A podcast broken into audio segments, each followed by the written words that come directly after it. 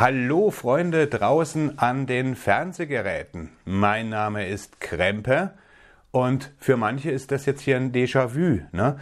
Jetzt sitze ich allein vor der Kamera in unserem neuen Sender, sozusagen in unserem neuen Studio der Crossroad Crew, ganz alleine. Aber das hat einen Grund. Ich bin natürlich, bei mir laufen die administrativen Netze zusammen und ich bin natürlich für viele Dinge verantwortlich für die Crossroad Co. im Zeichen der fünf äh, und macht die Dinge hier und bringt die Sachen aufs, ins Laufen, weil einer muss es ja tun. Und das äh, würde auch nichts nützen, wenn wir das alles aufteilen. Und äh, ich habe das Equipment und äh, ich habe die Erfahrung. Ich bin ein erfahrener Mann. Und äh, ja, für alle, die jetzt neu sind, äh, ist es natürlich ein bisschen schwierig, wenn ich so irgendwie in diesem saloppen Ton mich einführe. Warum ich diese Show heute mache oder was heute hier passiert ist, erstens mal trete ich vor die Kamera, um euch zu erklären, was hier auf diesem Sender jetzt in Zukunft euch erwarten wird. Das ist das Erste. Und zum Zweiten ist das schon der Auftakt äh, des ersten äh, ja, des ersten Blocks sozusagen, des ersten Themenblocks und der dreht sich um Vorstellungen, denn auf Allgäu-Doom, also für alle, die es nicht wissen, äh, unser, unser Podcast, äh, wir fünf, fünf Musiknerds, die sich jetzt hier versammeln, um miteinander zu, äh, über Musik zu reden, aller möglicher Couleur. Das ist nicht neu, sondern das entstand auf einem anderen Kanal, nämlich auf Allgäu Doom.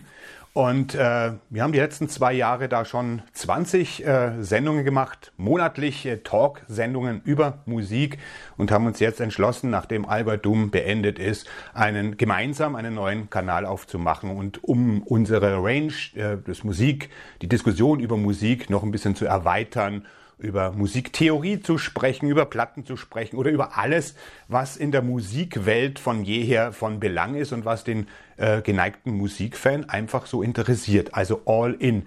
Und da sind wir jetzt den ganzen Oktober dabei, äh, so ein Programm zu entwerfen, den Kanal aufzusetzen, ist ja auch eine Menge Arbeit. Und wenn ihr uns auf Facebook äh, folgt und tut das bitte. Also abonniert erstens mal diesen Kanal, den frischen Kanal.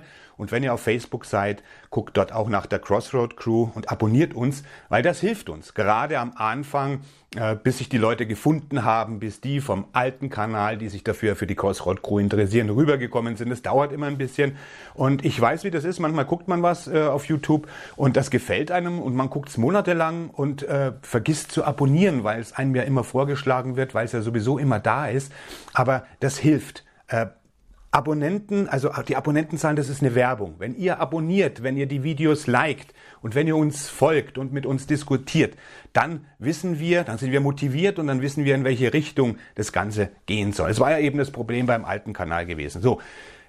Mein Name ist also Krempe. Der Name Mickey Winter taucht immer wieder auf. Da wurde ich auch danach gefragt. Äh, auf Facebook zum Beispiel ist mein Name Mickey Winter und in Klammern steht dann Krempe. Äh, äh, Mickey Winter ist auch ein Pseudonym. Krempe ist mein Spitzname von jeher und es bleibt hier auch dabei. Aber Mickey Winter bringe ich trotzdem ins Spiel. Ist schon immer, wenn ich was mit Musik gemacht habe, wenn ich bei Bands gespielt habe, beziehungsweise gesungen habe, äh, von jeher, seit meinem 16. Lebensjahr, habe ich das Pseudonym Mickey Winter verwendet, weil Krempe, wie soll ich mich denn sonst nennen? Ne? Also Krempe ist ja offensichtlich nur ein Spitzname. Soll ich mich Krempe Krempel nennen? Krempe Krempel, Krempe der Vorname, Herr Krempel, äh, macht ja keinen Sinn, deswegen ist Mickey Winter, das hört sich ein bisschen seriöser an. Also, worum es heute hier geht, ist der erste Teil einer Videoreihe, die wir jetzt den ganzen Oktober durchziehen, wo wir uns vorstellen, die ganzen fünf Mitglieder, denn das kam auf im, in der Allgäu-Sendung, äh, sind manche neue Leute dabei gewesen, die den Kanal nicht von Anfang an verfolgt haben und jedes Wort irgendwie gehört haben. Und wir machen das tatsächlich nicht, dass wir uns in jeder neuen Sendung, die wir machen, vorstellen. Also haben die Namen, ganz klar, Tom, Tobi, Mats, Felix, Krempe, die hört ihr. Aber wer wir sind und was wir machen und warum wir zusammen sind, das erfahrt ihr in den einzelnen Sendungen natürlich nicht. Das haben wir immer mal irgendwie äh, in irgendeiner Sendung zwischendrin gesagt. Aber nur diejenigen, die von Anfang an uns gefolgt sind, die wissen das überhaupt. Und ähm, es kam jetzt wieder in den Kommentaren auf und jetzt haben wir gedacht, jetzt fangen wir diesen Kanal einfach so an, vor allem weil der Oktober, jetzt im Oktober haben wir keine Crossroad Crew Show. Die Nummer 21 wird es sein, die folgt erst im November. Aber um euch nicht so lange warten zu lassen, bis der Umbruch irgendwie vonstatten gegangen ist, haben wir uns gedacht, ist das eine ganz gute Idee, die Zeit nochmal zu nutzen, um uns einzeln vorzustellen. Und dazu habe ich zehn Fragen vorbereitet Ihr bekommt heute meine Antwort, also ich fange das Ganze an, eben auch um euch einzuführen. Und am Freitag bekommt ihr schon den Tom. Und dann bekommt ihr jede Woche im Oktober ein Mitglied der Crossroad Crew vorgestellt mit zehn Fragen, keine riesenlange Show, damit ihr da draußen wisst, äh, warum ist derjenige bei der Crossroad Crew, was macht er im wirklichen Leben, beziehungsweise was hat er mit Musik überhaupt zu tun. Und äh, ihr könnt, dann können wir immer darauf verweisen, dann können wir sagen, wenn diese Frage aufkommt, schaut euch diese Vorstellungsvideos an, von dem das hier heute die erste ist.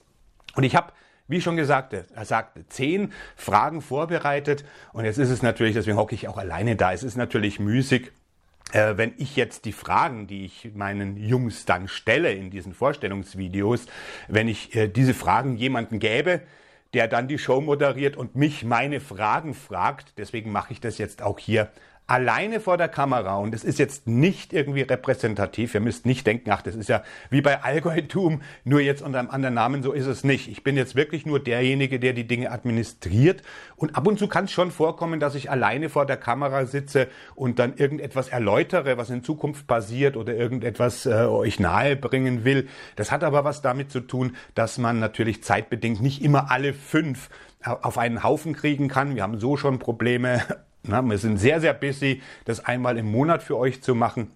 Und wenn wir dann jetzt immer nur zu fünf vor die Kamera äh, kämen, um euch irgendeine Neuigkeit zu verkünden, dann wäre das terminlich nicht möglich und zweitens wäre es ja auch Unsinn. Und ich kann da sehr schnell und flexibel darauf reagieren und weil ich eh die ganze Sache administriere und weiter hoste, das können wir schon mal durchmischen. Also es ist jetzt nicht so, dass das ähm, alter Wein in neuen Schläuchen, so heißt, dass es alter Wein in neuen Schläuchen ist, sondern wir werden uns natürlich auch entwickeln und die Sachen ein bisschen anpassen und auch auf euch eingehen. Also wir wollen diskutiert mit uns von Anfang an, schreibt rein, was ihr euch vorstellen könnt. Wir antworten vielleicht nicht immer darauf, aber seid euch sicher, wir lesen jeden Kommentar und gute Vorschläge, das wisst ihr ja, die kommen bei uns ins Notizbuch und die werden dann, wenn es irgendwie möglich ist, sowieso aufgegriffen. Also scheut euch nicht und denkt nicht, ach, die hören ja eh nicht auf mich. Wenn ihr Ideen habt, einfach rein in die Kommentare, diskutiert mit uns, denn davon lebt das Ganze ja. Wir wollen hier mit der Crossroad Crew ein paar Dinge anders machen, als es vielleicht noch bei Allgäutum war. Bei Allgäutum war die Crossroad Crew sozusagen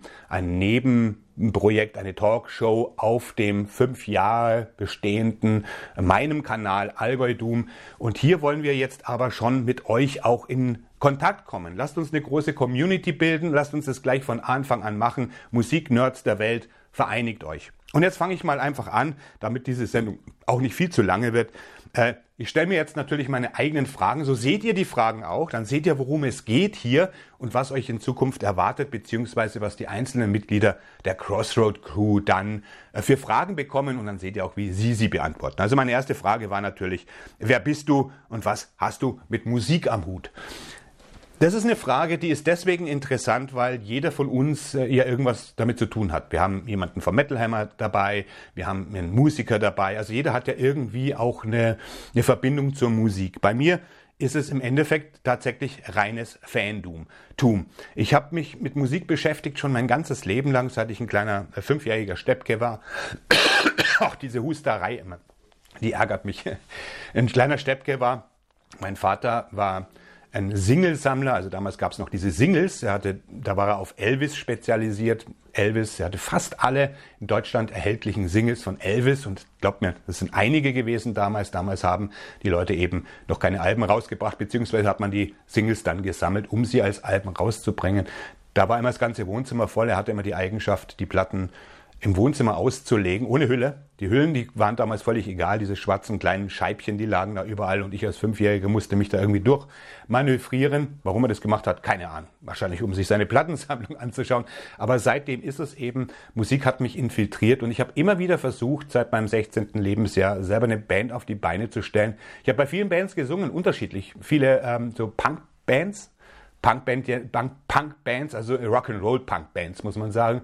Ich habe in Bluesbands gesungen, ich habe in Metalbands gesungen.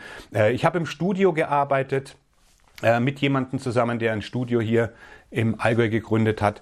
Ähm, wir haben alles Mögliche versucht. Ich habe immer wieder alles Mögliche versucht, aber nie ist irgendwas wirklich dabei rumgekommen. Da fehlte auch der Ehrgeiz, das muss ich ehrlich sagen. Äh, man will, ich will immer was tun, tue auch sehr, sehr viel. Aber wenn es dann darum geht, das Ganze einer, einer, ja, einer, einer Öffentlichkeit vorzustellen, dann scheitert das Ganze immer. Also ich habe aber nie irgendwie so richtig, also ich bin auch kein Musikjournalist, ich bin einfach nur ein Liebhaber, der sich mit den Hintergründen beschäftigt. Mit, ich bin sehr interessiert an Musiktheorie, an Musikgeschichte, an Hintergründen und äh, an der Philosophie der Musik überhaupt, also an Musik an sich, das Ding an sich, das platonische Ding an sich. Das habe ich damit zu tun und natürlich habe ich vor fünf Jahren Allgäu-Dum gegründet um hauptsächlich über Metal zu sprechen. Und da kamen dann immer mehr, mehr andere Liebschaften mit hinzu, wie, wie die 70er Jahre, äh, der Prog-Rock und so weiter. Alles das, was ihr hier auf der Crossroad Crew jetzt mehr oder weniger auch bekommt, nur noch ein bisschen ausführlicher. Das habe ich mit Musik zu tun. Frage zwei ist dann, ähm, warum machst du bei der Crossroad Crew mit? Ja, das ist jetzt eine Frage, die mich eigentlich jetzt weniger betrifft. Ich habe sie natürlich ins Leben gerufen, aber äh, beziehungsweise hat sie sich selber ins Leben gerufen, denn äh, ich wollte eine Diskussionsrunde machen. Ich habe dann auch, wenn ihr auf Algorithm guckt, mit dem Tobi schon Einzelgespräche gehabt, mit dem Felix habe ich äh, äh, Top Ten Songs gemacht, also im, im Zweiergespräch. Und irgendwann kam ich dann auf die Idee, dass man doch ähm, mehrere Leute irgendwie, dass es doch nett wäre, irgendwie so eine Gruppe zu haben und über irgendein Sujet zu sprechen.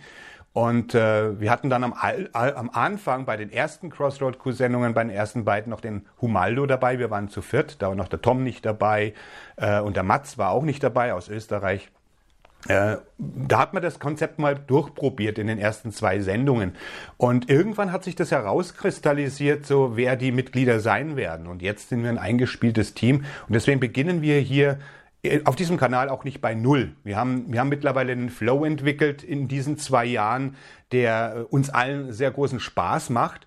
Und ähm, deswegen bin ich auch immer noch dabei. Und das war auch der Grund, warum ich die Crossroad Crew nicht auflösen wollte nach dem Ende von Allgäu Doom, weil ähm, der Unterschied zu Allgäu Doom besteht darin. Bei Allgäu Doom habe ich im Endeffekt alles für mich gemacht, alles alleine geplant, mir alles alleine überlegt. Und wenn ich jetzt mit der Crossroad Crew zusammen bin, dann ähm, gibt's Vorschläge. Der eine schlägt das vor, der andere das. Wir sprechen uns ab. Und wenn ich jetzt was mache, wie hier vor die Kamera treten oder Facebook-Profil oder die Seite hier auf YouTube aufsetzen, dann dann habe ich nicht das Gefühl, dass ich allein im Walde stehe, sondern dass ich das für jemanden tue, beziehungsweise als Mitglied einer, einer Gruppe. Ne? Und das ist ein Riesenunterschied, weil man dann nicht das Gefühl hat. Und dann geht es dann auch nicht mehr um Zuschauerzahlen und Klickzahlen. Bei Allgäu Doom habe ich natürlich immer geschaut, du bist alleine, du bist natürlich angewiesen darauf, dass die Leute mit dir kommunizieren, dass sie sagen, was sie mögen oder dass sie sagen, was du anders machen könntest. Das ist halt immer ein bisschen auch das Problem. Bei der Crossroad Crew ist es zwar auch wichtig, wie ich gesagt habe, ich will mit euch, wir wollen mit euch eine Community gründen, aber es ist nicht das alleinige Ding. Wir könnten uns auch ohne Kamera, also beziehungsweise ohne das Ganze aufzunehmen, einmal im Monat hinsetzen, wie an einem guten alten Musikstammtisch und miteinander quatschen, Bier trinken und wären happy und würden abnörden. Dass wir das jetzt noch verbinden können mit YouTube, ist natürlich ein großes Glück und bezieht euch auch mit ein. So, deswegen bin ich immer noch bei der Crossroad Crew und mehr denn je, denn jetzt bin ich ein essentielles Teil von fünf Leuten der Crossroad Crew, während ich vorher der Macher von Allgäu Doom war und die Crossroad Crew waren einfach eher meine Gäste. Ne? Jetzt sind wir die Crossroad Crew. So, Nummer drei. Hast du ein Lieblingsalbum, eine Lieblingsband oder ein Lieblingsgenre? Das ist natürlich eine, eine verfickte Frage. Es ist immer, wenn man fragt nach dem Besten und den Liebsten. Ich glaube, ein Mensch, der sagt, der ohne zu zögern sagt, ja, das und das ist mein Lieblingsalbum, da würde irgendetwas nicht stimmen. Ich habe viele Lieblingsalben und natürlich hat man mit dem einen oder anderen eine individuelle Geschichte, eine, eine, intime Geschichte, weshalb einem das Album vielleicht mit am besten gefällt. Aber ein einzelnes Album könnte ich nicht nennen. Doch, kann ich eben doch. Und zwar ist mein Lieblingsalbum I Love Supreme von John Coltrane. Jazz as Jazz Can Be. Ich bin ein großer Fan von John Coltrane. Nennt man das Fan? Ich beschäftige mich mit seinem Werk, das ist a never ending story. Und äh, gerade sein Spätwerk, das Spätwerk von Coltrane ist so faszinierend für mich. Erstens mal mag ich Saxophon überhaupt. Und äh, der große John Coltrane ist einer der großen Säulenheiligen der Musik, abgesehen davon, dass er in Amerika wirklich den Status eines Heiligen hat. Es gibt eine Kirche, John Coltrane Kirche und so weiter. Ähm, und das ist genau der Punkt, warum gerade dieses Album, es gibt verflucht viele gute Alben, die er auch mit Miles Davis gemacht hat in der Miles Davis Group, aber äh, dieses Album hier steht für mich noch über Kind of Blue, wo er auch dabei ist, also mit Miles Davis, wo er auch dabei ist, weil hier man kann davon halten, was man will, aber dieser spirituelle Gehalt, den, dieses ewige Forschen, also nicht das Religiöse, ich meine dieses Spirituelle, das in der Musik innewohnt. Jeder, der ernsthaft Musik hört, ist für mich zumindest nach meinem Empfinden ein spirituell veranlagter Mensch. Und das hat jetzt gar nichts mit Göttern, Kirche, Religionen zu tun. Wie gesagt, das ist immer ein bisschen tricky, das irgendwie rauszufinden. Die meisten Black Metal-Fans sind spirituelle Menschen, ne? um das mal irgendwie ein bisschen auf den Boden runterzuholen und euch zu erklären, worum es hier eigentlich geht. Und dieser und Coltrane war einer dieser Forschenden.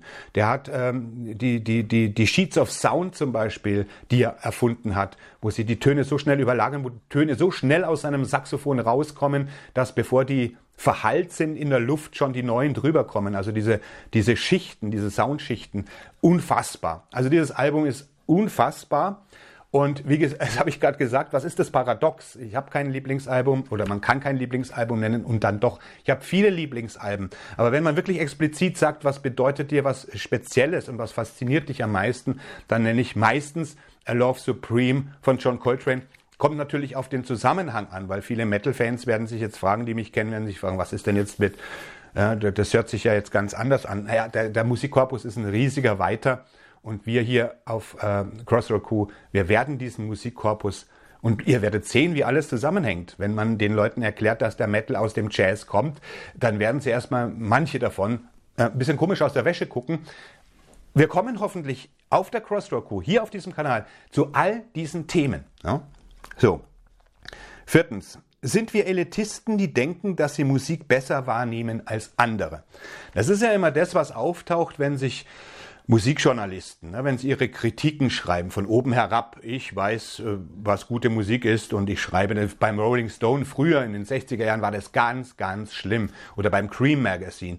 Die hatten damals wirklich irgendwie mehr ihr Ego gepflegt und diesen Gonzo-Journalismus gepflegt, als dass sie wirklich eine Ahnung von Musik hatten und die Musik auch richtig einordnen konnten. Und das zeigt eigentlich, es waren ja auch Größen. Lester Banks ist zum Beispiel eine, eine absolute Kritikergröße, der so viele, so viele falsche Einschätzungen gemacht hat, was einfach immer zeigt, dass man Musik ganz, ganz schwer einschätzen kann, weil man ist ja auch immer ein Kind seiner Zeit. Also immer, wenn man auch vor die Kamera tritt oder irgendwas schreibt, dann urteilt man, auch wenn man sagt, ich urteile nicht, ich will einfach nur darüber reden, hat man natürlich immer eine persönliche Meinung und auch wenn man sagt, ich versuche objektiv ranzugehen, wer sagt, er will objektiv an etwas rangehen, der lügt. Weil es gibt keine Objektivität. Es ist alles von unserem Sinnenapparat abhängig und auch wenn wir das mit anderen Kritikern abstimmen und dadurch vielleicht auf den Konsens kommen, ist es immer das Subjektive dann einer Gruppe. Es geht vom Subjektiven des Individuums dann zum Subjektiven einer Gruppe über, aber es bleibt genauso subjektiv. Und das mit dem Elitisten-Ding ist ja in Genres aufgespalten. Es gibt Jazz-Snobs, es gibt die Metal-Snobs, es gibt überall in einem, in einem Genre, wo man sich identifiziert mit oder ein Genre, das dazu eignet, damit man sein Leben danach ausrichtet, damit man so, eine, so einen Religionsersatz vielleicht sogar hat. Äh, da ist dieser Snobismus und dieser Elitismus ziemlich vertreten von Leuten, diese Torwächter-Sache. Die kennen die ja alle. Wenn die Leute sagen, nein, das ist kein Metal oder das ist kein Black Metal und das ist kein Jazz und das ist kein dies und das. Äh, und das ist natürlich totaler Bullshit. Das ist total idiotisch sowas. Äh, aber man ist nicht frei davon. Und äh, die Crossroad Crew lebt auch davon, Themen auf den Tisch zu bringen, aber deswegen sind wir ja zu fünft. Wir sind total unterschiedliche Musiktypen auch. Wir haben einen gemeinsamen Kern, aber an den Seiten franzen wir aus und das macht die Sache ja interessant. Wären wir fünf Leute, die sich immer einig wären, dass Master of Puppets das beste Metal-Album ist oder dass Slayer die beste Thrash-Metal-Band aller Zeiten ist, ja, dann wäre es ja langweilig. Wir sind uns in vielen Dingen einig, aber auch wenn wir es nicht sind, nähern wir uns an und versuchen uns die Dinge anzuschauen. Und darum geht's ja auch in der Crossroad Crew, das werden wir dann auch vermehrt machen, dass wir uns Alben anhören, äh, aus unterschiedlichsten Richtungen, die wir vielleicht sogar noch nie gehört haben oder die wir uns gegenseitig vorschlagen und dann darüber diskutieren. Und das ist das Gegenteil von Elitismus eigentlich. Und ob wir Musik, äh, ich denke, alle, die hier zuhören, sind musikbegeistert. Also das ist genau das. Ich glaube, das kristallisiert sich jetzt raus und hier auf der Crossroad Crew wird sich die Spreu nochmal vom Weizen trennen. Weil ihr seht ja, mittlerweile hat es ja Mods Lauffeuer, hat sich verbreitet, dass wir die Crossroad Crew separieren von Algorithm, dass Algorithm beendet ist. Ich hatte auf Algorithm 1400 Abonnenten und ihr seht ja, jetzt ist es ein, ein zwei Wochen her also sind wir gerade bei 30 oder knapp mal 40 Abonnenten. Das ist nicht schlimm, ich beklag mich nicht. Aber ihr seht mal, dass sich jetzt die Spreu vom Weizen wirklich zu trennen beginnt. Und ich denke, diejenigen, die jetzt uns zuschauen, äh, die sind genauso Musiknerds wie wir. Und es kann manchmal elitistisch wirken auf jemanden, der einfach nur gute Unterhaltung will. Ist es aber nicht. Ja? Also wir fühlen uns keineswegs, wir fühlen uns als Teil von euch. So, die, der Community-Gedanke wieder. Auf gar keinen Fall Elitismus. Und trotzdem sind wir natürlich die Besten. Ja? so, dann haben wir fünftens. Was ist deine Hauptkritik am heutigen Musikgeschäft? Ja, ihr wisst es, also wenn ihr den Algorithm-Sender äh, oft genug geguckt habt, worüber ich mäkel, ist in, moderne, in der modernen Musik, also es gibt mehrere Sachen. Die Produktion. Äh, die Produktion ist natürlich hervorragend. Diese Möglichkeiten, die wir haben, diese grenzenlosen Möglichkeiten sind per se nicht zu verdammen. Aber wie sie eingesetzt werden, dass die Produktion über der Kreativität mittlerweile steht, äh, das ist ein großes Kriterium für mich, wo ich, und es betrifft nicht nur Metal und Rock, das betrifft die Musik ganz allgemein. Ähm, früher war es verpönt zu klingen wie eine andere Band. Heute ist es fast die Regel, dass alle Bands gleich sich anhören. Und das muss ich ein bisschen erläutern. Es hat was mit den Genres zu tun. Wir haben jetzt so viele Genres, wir haben so viele Genres in der Musikwelt überhaupt und äh, von einem bestimmten Genre erwarten wir einen bestimmten Sound. Als Beispiel zum Beispiel die New Wave of Traditional Heavy Metal, die seit über zehn Jahren jetzt irgendwie äh, hier ist und 99 Prozent davon ist Crap.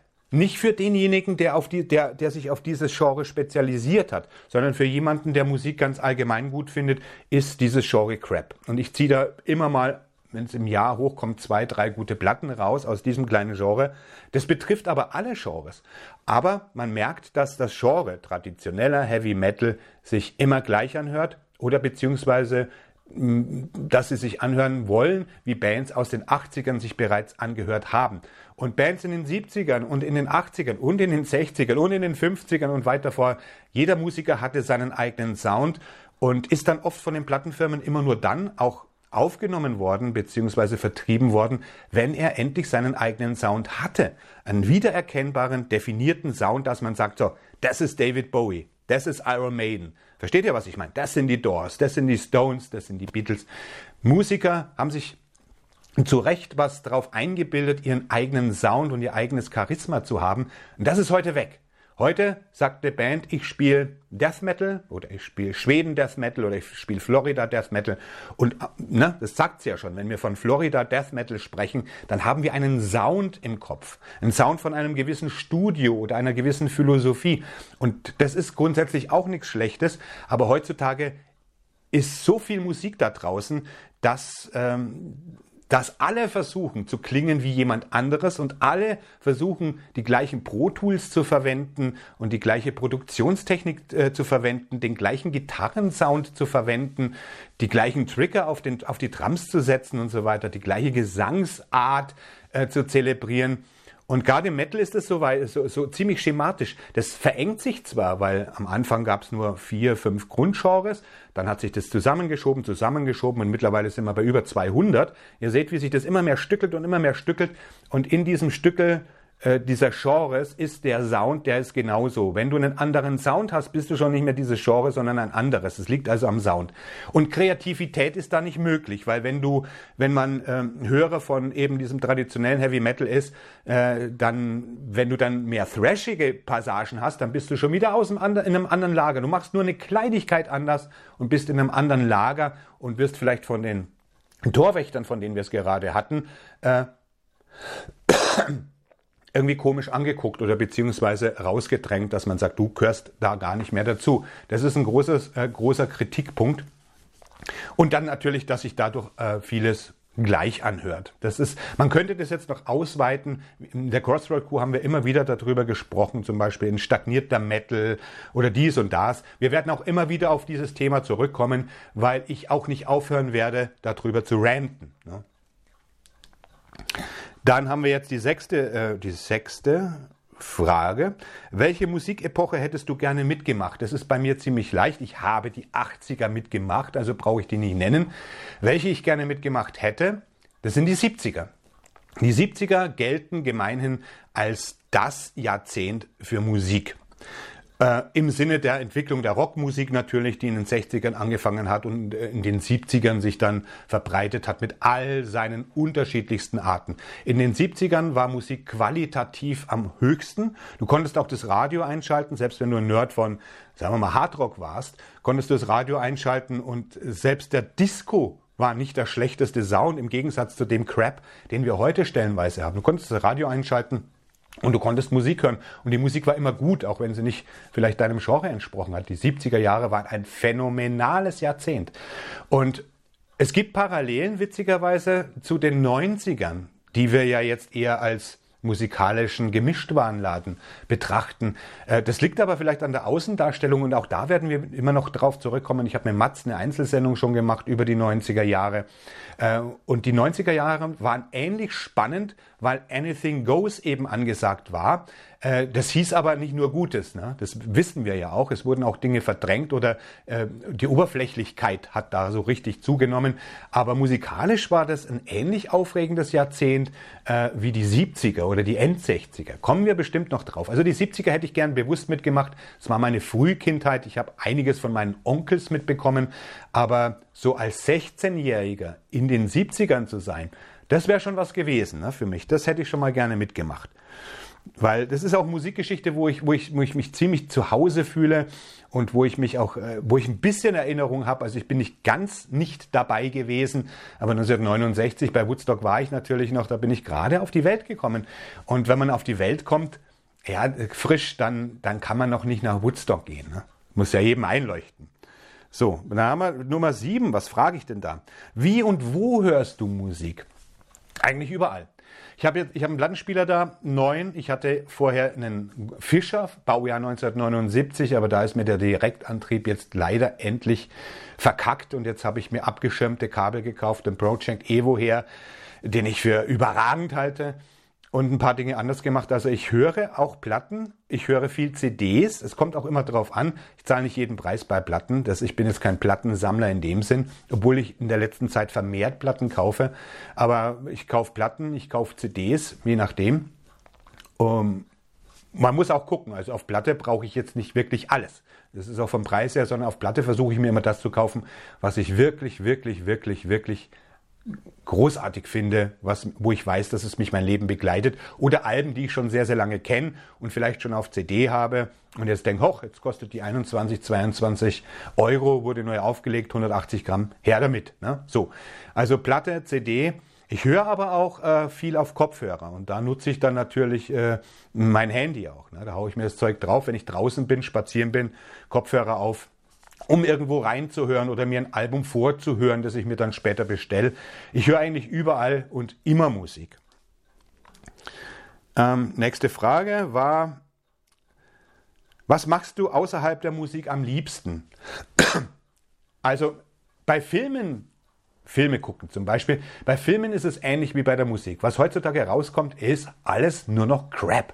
Und ich sammle DVDs aus äh, den, der goldenen Zeit der Hollywood-Ära. Äh, ich bin großer Hitchcock-Fan, so diese Sachen, ne? so Hitchcock, äh, äh, Screwball-Komödien zum Beispiel, Gary Grant, Marilyn Monroe, diese gute alte Zeit. Es hat auch ein bisschen was mit Eskapismus zu tun und natürlich mit meiner Kindheit. Ich habe viele Filme mit meiner äh, Großmutter geguckt und jetzt, hört, jetzt äh, ist hier die Kamera rot. Äh, wir sehen uns, wenn, also ich muss jetzt einen kurzen Break machen, für euch ist das nur ganz kurz und dann sehen wir uns wieder. Ich weiß jetzt gar nicht, was ich dazu schon gesagt habe. Ne? Das ist jetzt schon eine Stunde her. Kann ich mir nicht merken. Auf jeden Fall Filme gucken. Ich lese viel. Ich habe eine riesige Bibliothek. Und um die Wahrheit zu sagen, ich habe mehr Bücher als äh, Tonträger. Naja, gut, das stimmt. Na, Doch, stimmt. Es stimmt wahrscheinlich, wenn ich doch, ich habe einen ganzen Keller voller Bücher. Ich habe mein Leben lang Bücher gehortet, also ich lese ziemlich viel und äh, ich übersetze auch. Also ich bin sowas wie ein, naja, das ist jetzt ein bisschen schwierig zu erklären, ein Medien- Junkie, also ich bin Kulturanthropologe, ich übersetze Geschichten, ich übersetze Geschichten aus dem Englischen ins Deutsche, Science-Fiction-Geschichten, Horror-Geschichten und ich gehe diesen Dingen in der Popkultur auf den Grund. Und das mache ich rund um die Uhr und ich mache eigentlich gar nichts anderes. Und dazu gehört im entferntesten auch das hier, was ich jetzt hier mache. Lesen, spazieren gehen, draußen im Wald sein, sonst irgendwas, rauschendes Wasser, solche Dinge. Und Filme gucken. Coole Filme gucken, die es heute kaum mehr gibt.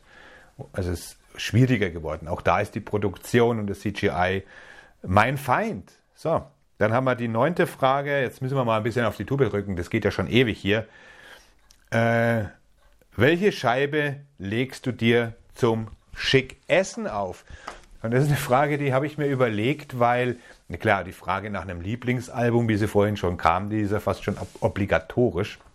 Jetzt muss man natürlich sagen, schick essen.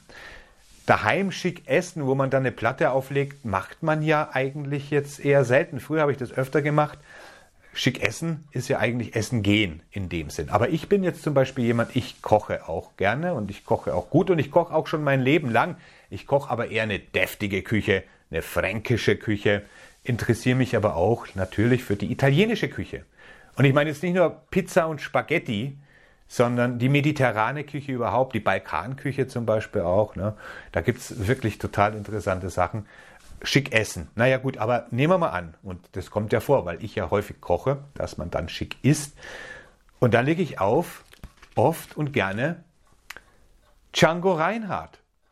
Das ist so eine Musik, also zum Essen kann man ja erstens mal grundsätzlich alles auflegen, wo dir nicht der Appetit verdorben wird. Cannibal Corpse ist vielleicht jetzt zum Essen nicht so, oder Autopsy, ne, ist jetzt zum Essen vielleicht jetzt nicht so gut. Äh, warum das?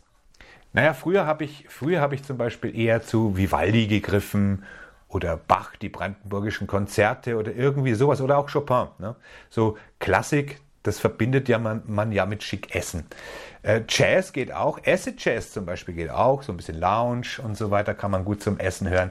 Aber Django Reinhardt ist erstens mal ein großartiger Musiker. Das ist, ich mag diese Atmosphäre, wo es noch keine Mikrofone gab. Wir sprechen hier von, ich habe hier zum Beispiel die First Recordings von Django Reinhardt. Der hat ja nie ein Album rausgebracht. Das ist ja Shellac-Platten hat er ohne Ende gemacht. Das war zu der Zeit, als es noch Shellac gab. Und da hat er Hunderte gemacht. Hunderte. Also ein, jedes Lied, das er gemacht hat, kam auf, auf Shellac raus. Und die hatten damals noch keine Mikrofone. Das war kurz bevor die Mikrofone erfunden wurden. Und so saßen die vor einem Trichter. Also im Endeffekt das, was beim Grammophon, wo es rauskommt, in sowas ähnliches ging es auch rein. Das ging direkt in den Trichter und die Vibration der Nadel ging direkt auf, de, auf das Schellack und hat das da eingraviert.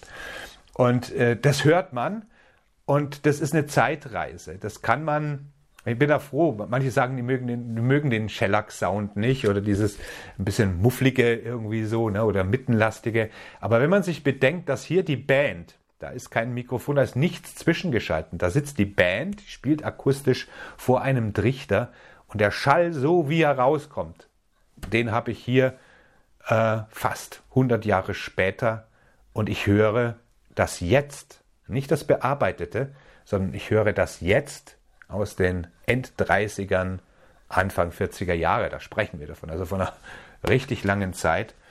Und klar, alte Aufnahmen haben immer auch das Charakteristikum, dass es eine Zeitreise ist. Und Django Reinhardt ist ein Appetitanreger. Der hat, äh, der hat auch so ein, er hat ja eine ähnliche Handverletzung gehabt wie Tony Iommi dann später und musste das Gitarrespielen sozusagen neu erfinden. Und äh, er ist ja ein Sinti. Er wurde auch verfolgt von den Nazis. Ja, wer nicht? Wer nicht? Wir wären alle verfolgt worden, wir Außenseiter und ist in Paris und er hat Glück gehabt, weil Django Reinhardt einfach einen Namen hatte und auch bei den Nazis ziemlich beliebt war oder beziehungsweise wurde er in Ruhe gelassen. Und äh, ähm, ja, das, er ist ziemlich unbehelligt durchgekommen, hat sich allerdings auch jetzt nicht groß in der Öffentlichkeit gezeigt in dieser grauenhaften Zeit. Und er ist ein Sinti und er hat so dieses, diese Zigeunerweisen, diese Zigeunermusik mit dem Jazz verbunden Und äh, das ist eine ganz interessante, ganz interessanter Musikstil. Mein Django Reinhardt ist sowieso auch ein Pionier der, der Gitarrenmusik. Und es hat irgendwie was Beschwingtes. Es ist beschwingt, aber es hat eben auch was äh, Meditatives. Es hat irgendwie was, äh, was Relaxinges, was Cooles. Es hat so ein Upbeat. Ist ein ganz, also wenn ihr Django Reinhardt noch nie mal gehört habt, dann äh, schmeißt euch schnell jetzt eine Raffioli-Dose rein und erst was, schmeißt eine äh, Raffioli-Dose in euren Topf wärmt die auf und hört Django Reinhardt. Das ist echt coole Musik und dann werdet ihr sehen, wie euch die Ravioli plötzlich besser schmecken. So, ne, das ist die nächste Frage. Damit beantwortet, lege ich mir gerne auf. Und die letzte Frage haben wir natürlich, hast du Visionen in Bezug auf die Crossroad Crew? Weil darum geht es ja. Jetzt könnte ich sagen, ja, ich sitze oft im Schneidersitz da und dann habe ich Visionen von der Crossroad Crew. Ich stelle mir dann den Felix vor, wie er in der Küche kocht oder ich stelle mir den Tom vor, wie das gleißende Licht seinen Schädel beleuchtet. Oder den Mats, wie er in seiner riesigen Villa sitzt, seiner riesigen Plattensammlung. Oder den Tobi, wie er mit seinem Headset, er hat jetzt ein neues Headset, rumquäkt und sich Gedanken macht. Und äh, Tobi ist ja ein ein Romantiker, wie ich eigentlich auch, wie wir alle. Sind wir nicht alle Romantiker? Und diese Visionen habe ich. Und das ist natürlich schwierig. Ich will mit der Crossroad Crew natürlich nicht nur weitermachen. Da steckt so viel Potenzial drin. Also es, es ist jetzt, hört sich jetzt natürlich verrückt an, weil es gibt so viele YouTube-Kanäle und jeder hat irgendeine Vision für sich. Aber ich denke, dass man, wenn, das liegt natürlich auch an euch, wenn uns äh, das Publikum, wenn ihr mitarbeitet, dann wissen wir noch gar nicht, dann können wir alles machen. Wir können im Endeffekt alles machen. Wir selber haben Ideen für uns. Und das ist ja das Schöne, wenn man so eine ganze Bande ist, dass man, dass einem die Ideen auch nicht ausgehen. Wiederum, ich meine, mir wären sie auch alleine nicht ausgegangen, darum geht's nicht.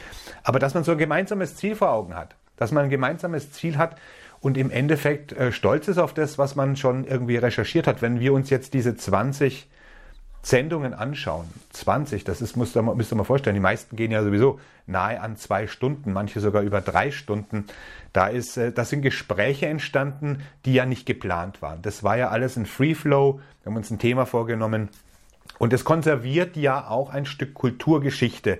Äh, ne? Also wenn wir das in 10 oder 20 Jahren anhören, das hört sich jetzt vielleicht verrückt an, weil für die meisten ist es Trash. Das wird halt gesprochen, dann wird es angeschaut und vergessen. Manche gucken sich das vielleicht nochmal an. Aber wenn man da mal wieder zurückgeht auf verschiedene Dinge, äh, dann, dann sieht man eigentlich erst den Gehalt, der in manchen Dingen dann durchsteckt. Ich will jetzt nicht sagen, ja, Gehalt ist immer was Relatives. Wir machen halt nicht dieses Geleckte. Ähm, das ist auch das, was mich an vielen YouTubern stört, so dieses Show-Ding und auch abonniert den Kanal und tut dies und guckt mal, wie schön und alles muss, äh, muss, äh, muss ausgeklügelt sein. Ich mag das lieber, wenn man sich vor die Kamera setzt, ein Thema hat, über das man quatscht und die Kamera ist einfach dabei. Die ist dabei, der Ton ist dabei. Und ihr bekommt das alles auf, auf Podcast eben auch. Wir haben jetzt Podcast auch umgestellt. Das war jetzt ein Mods Highway, diese ganze Umstellerei, aber das ging jetzt relativ zügig. Deswegen nochmal. Abonniert diesen Kanal, liked die Videos, Geht auch auf Facebook, wenn ihr dort seid und folgt uns dort, weil dort werde ich in Zukunft, werden wir in Zukunft, also ich als Administrator, immer wieder News bringen, die ihr woanders nicht bekommt. Also wenn ihr wissen wollt, was läuft und äh, jetzt haben wir das Thumbnail zum Beispiel veröffentlicht äh, für die erste Show. Ihr erfahrt, wann die erste Show ist. Ihr erfahrt da die Neuigkeiten. Instagram sind wir auch, da könnt ihr uns auch folgen. Aber das bediene ich jetzt nicht so, wie ich in Zukunft vorhabe, Facebook zu nutzen. Das ist für diese Zwecke einfach am besten geeignet. Und damit mache ich jetzt Schluss. Das war schon wieder lang genug. Ihr bekommt in dieser Woche noch ähm, die zweite Ausgabe unserer Vorstellungsrunde mit dem Tom. Und dann bekommt ihr wöchentlich bis zum Ende Oktober hin, bekommt ihr jede Woche, bis wir eben alle fünf durchhaben. Und im November bekommt ihr unsere erste Show, die Nummer 21. Und mir bleibt nichts anderes zu sagen, als bleibt uns gewogen. Seid dabei, wenn hier was Großes entsteht. Keep on rockin'. Wir sehen und wir hören uns.